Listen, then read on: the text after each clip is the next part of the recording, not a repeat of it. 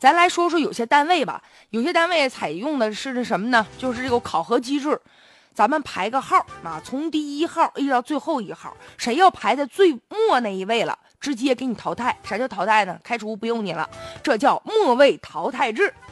但是呢，现在重庆有一家公司，就是因为实行末位淘汰制，把有一个员工啊给开除了，人员工不干了，把这单位告上法庭了。最终这法院判这个单位赔偿员工三万块。这家企业，您说他冤吗？我看呢，一点儿不冤。以前吧，咱说这末位淘汰是一种激励员工的一种措施，是吧？能把优秀的留下来，那个不行的呀，就给你淘汰出局了。所以说，员工啊，这有压力就有动力呀，就像打鸡血一样，拼命的工作干活啊。你这一拼命，企业自然就高兴了。但是吧，也使员工之间产生一些不信任，搞得人人自危啊。有一些有能力的，但是呢，没有人缘的，也担心。你说这万一处不好关系，把我挤出去怎么办呢？还有一些人吧，就忙着搞那些人际关系，也没把那心思放在工作上。而且这个末位淘汰嘛，那不管怎么干，总有一个人儿是排在最后一个的。那一不小心，有可能啊就会被单位就给一脚给踢出去了。所以这个员工天天吧，总感觉没有归宿感。再说了，单位实行的那套考核的标准，它科学吗？如果不科学，那直接会影响到结果和公正。再者，单位就这个排名里面有没有人情啊？跟领导关系好的，是不是给你往前提一提？所以这样的一种内部的考核呀，本身呢就有可能，啊，就存在一些投机取巧的人，啊，想一些什么特殊的办法，它就不公平。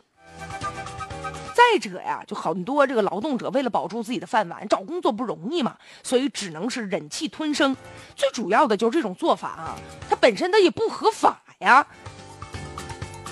现在你比如说这个劳动合同法，其中就有规定，不能胜任的员工啊，可以和单位解除劳动关系，但是不能胜任指的什么呢？就是劳动者不具备完成岗位任务的基本工作能力。但是这个末位和不胜任，它不是划等号的。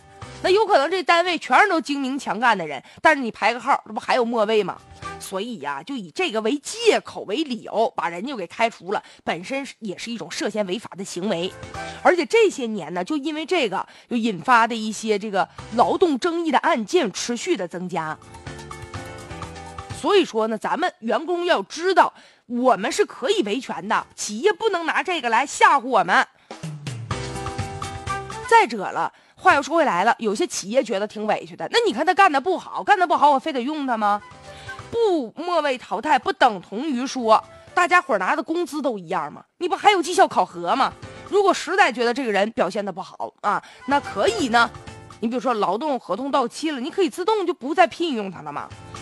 所以说呀，这个企业和员工之间两者的关系啊是平等的，怎么考核？如何考核？这个也应该在合理合法、征求员工的意见的基础之上，这企业才能制定考核的标准。